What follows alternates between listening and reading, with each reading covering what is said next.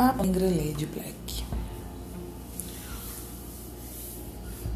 Já tem algum tempo que eu venho estudando o nível Godard e eu gostaria de ler para vocês, dentre alguns podcasts que irão vir,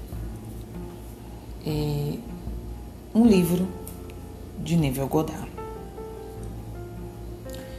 Então vamos para a primeira página e todos os dias eu vou deixar uma página deste livro, dentre as motivações diárias e todas as os outros contextos que tem dentro do podcast. A consciência é um manifestar-se em legiões de formas ou níveis de consciência. Não há ninguém que não é tudo o que é, porque a consciência, embora expressa em um infinito número de níveis, não é divisível. Não há separação real ou lacuna na consciência. Eu sou não pode ser dividido. Eu posso me considerar um homem rico, um homem pobre, um homem mendigo ou um ladrão, mas o núcleo do meu ser permanece a mesma independente do conceito que se mantém no centro da manifestação, há apenas um eu sou, manifestando-se em legiões de formas ou conceitos de si mesmo, e eu sou o que sou. Estou a definição do absoluto a fundação sobre o qual tudo repousa. Eu sou é um sentimento de consciência constante. O centro da consciência é o que eu estou sentindo. Eu posso esquecer quem eu sou, de onde eu sou, o que eu sou, mas eu não posso esquecer que eu sou. A consciência do ser permanece independentemente do grau de esquecimento de quem, onde ou o que sou. Eu sou o que é. Em meio a inúmeras formas, sempre permanece o mesmo. Realmente, o arbítrio do seu próprio destino é que é o conceito que tem de si mesmo determina o mundo em que vive. Tudo depende da sua atitude diante de si mesmo. Aquilo que não é afirmado como verdadeiro para você não pode surgir em seu mundo. Quando você sabe que a consciência é a única realidade, considerando-se bom ou mal ou indiferente, e convertendo-se naquilo que considera, você fica livre da tirania das causas secundárias, livre da crença de que há uma causa fora da sua própria mente que pode afetar a sua vida. No estado da consciência do indivíduo é onde se encontra a explicação do fenômeno da vida. Se o conceito do homem sobre si mesmo fosse diferente, tudo em seu mundo seria diferente é apenas através da mudança de consciência, ou seja, modificando realmente o conceito de si mesmo, que você poderá construir mansões mais estáveis, manifestações mais agradáveis. E por manifestações, queremos dizer experimentar os resultados desses novos conceitos em seu mundo. A razão reside no fato de que a consciência é a única realidade, é a primeira e única causa, substância do fenômeno chamado vida. Algo não pode existir para você, exceto através da consciência que você deposita sobre esse algo. Portanto, é com a consciência que você deve contar, porque ela é o único fundamento pelo qual o fenômeno da vida pode ser explicado.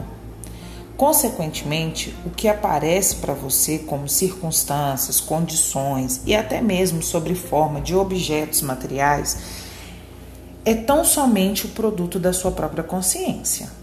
A natureza, então, como uma coisa ou complemento de coisas externas de sua mente, deve ser ignorado. Em meio a aparentes contradições, antagonismo, contrastes de sua vida, há apenas um princípio funcionando, apenas a sua consciência operando. O mundo se move sem vontade própria. Com isso, quero dizer que ele não tem motivo próprio, mas esta, mas esta está sobre a necessidade de manifestar seu conceito, ou seja, a organização de sua mente, sua mente está sempre organizada na imagem de tudo que você acredita ser real e ao que você dá seu sentimento para ser verdadeiro. Saúde, riquezas, belezas e genialidade não são criados, eles são apenas manifestados pela organização de sua mente, ou seja, pelo conceito de si mesmo. E seu conceito de si mesmo é tudo que você aceita como verdade e está consciente como certo. Suas reações revelam onde você vive psicologicamente. É aonde você vive, determina como você vive no mundo externo e visível. A importância disso em sua vida diária deveria ser clara e bem compreendida. A natureza básica da causa principal é a consciência.